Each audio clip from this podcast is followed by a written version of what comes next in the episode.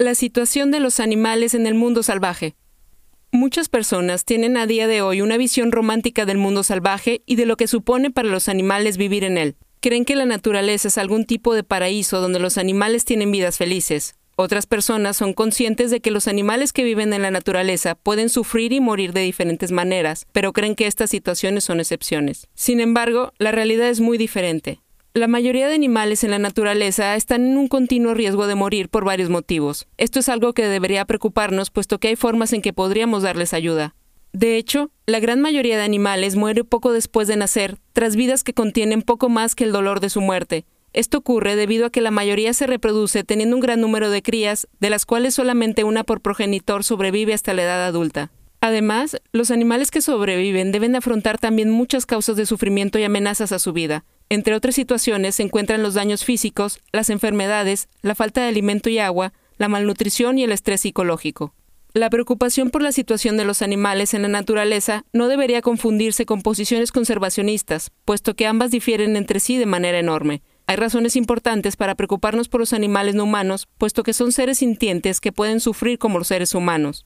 Deberíamos dar importancia a lo que les ocurre porque pueden sufrir y por lo tanto ser afectados por lo que les hacemos. Por tanto, el motivo no es que pertenezcan a una determinada especie o a un cierto ecosistema. Los esfuerzos conservacionistas implican algunas veces que ciertos animales que viven en la naturaleza sean dañados o matados. Además, el conservacionismo puede promover que ayudemos a los animales en situaciones donde podríamos salvarlos del sufrimiento y la muerte, con el argumento de que hacerlo no es natural, aunque sí consideremos legítimo dar ayuda a los seres humanos que la necesitan. Es importante que se conozca la verdadera situación de los animales en el mundo salvaje. Al hacerlo, ayudaremos a desmitificar la visión idílica de la naturaleza, lo cual dificulta el trabajo para ayudar a los animales que viven en ella. Por otro lado, si damos a conocer la situación de estos animales, puede hacer que muchas personas se interesen por trabajar en este campo. Por último, es también importante porque puede mejorar la calidad de la ayuda que demos a estos animales.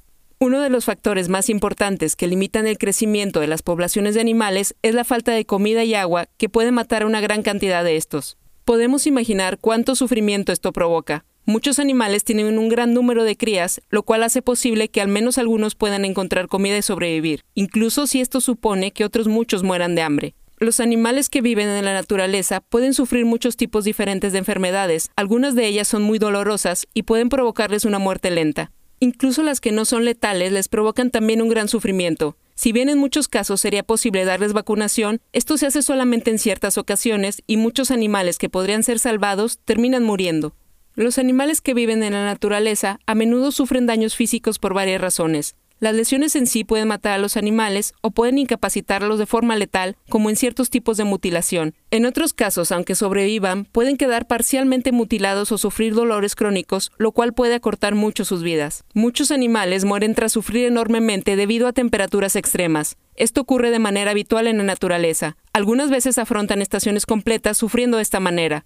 Además, los animales sufren debido a muchos otros factores que tienen que ver con el clima, como la lluvia, la nieve o las inundaciones. Los terremotos, huracanes, erupciones volcánicas, tsunamis y los incendios forestales producidos por causas naturales pueden provocar un gran sufrimiento y la muerte de muchos animales. A pesar de que sería posible darles ayuda, la mayoría de animales afectados por desastres naturales son dejados a su suerte o soportan heridas debilitantes que con tratamiento podrían curarse. Los animales de la misma especie pueden tener conflictos y luchar entre ellos por diferentes razones, incluyendo el territorio, el acceso a parejas y el estatus social. Los animales de muchas especies también practican el canibalismo, el infanticidio y luchan con sus hermanos hasta la muerte. En la naturaleza, las relaciones ecosistémicas en las que un organismo produce un daño a otro por su propio beneficio son llamadas antagonistas. Estas relaciones ocurren con frecuencia y supone que muchos animales sufran un dolor y una angustia importantes, a menudo durante un tiempo prolongado, pudiendo finalmente morir por ello. La coerción sexual es habitual entre animales de la misma especie y puede producirles importantes daños. Los machos de diferentes especies en ocasiones matan a las crías de otros machos para aparearse con sus madres. Además, algunos animales matan a aquellos con los que se aparean. Además de sufrir físicamente, muchos animales también soportan un importante estrés psicológico debido a la presión ambiental que tienen que afrontar. A menudo sufren miedo y angustia o tristeza cuando sus crías u otros animales del grupo mueren.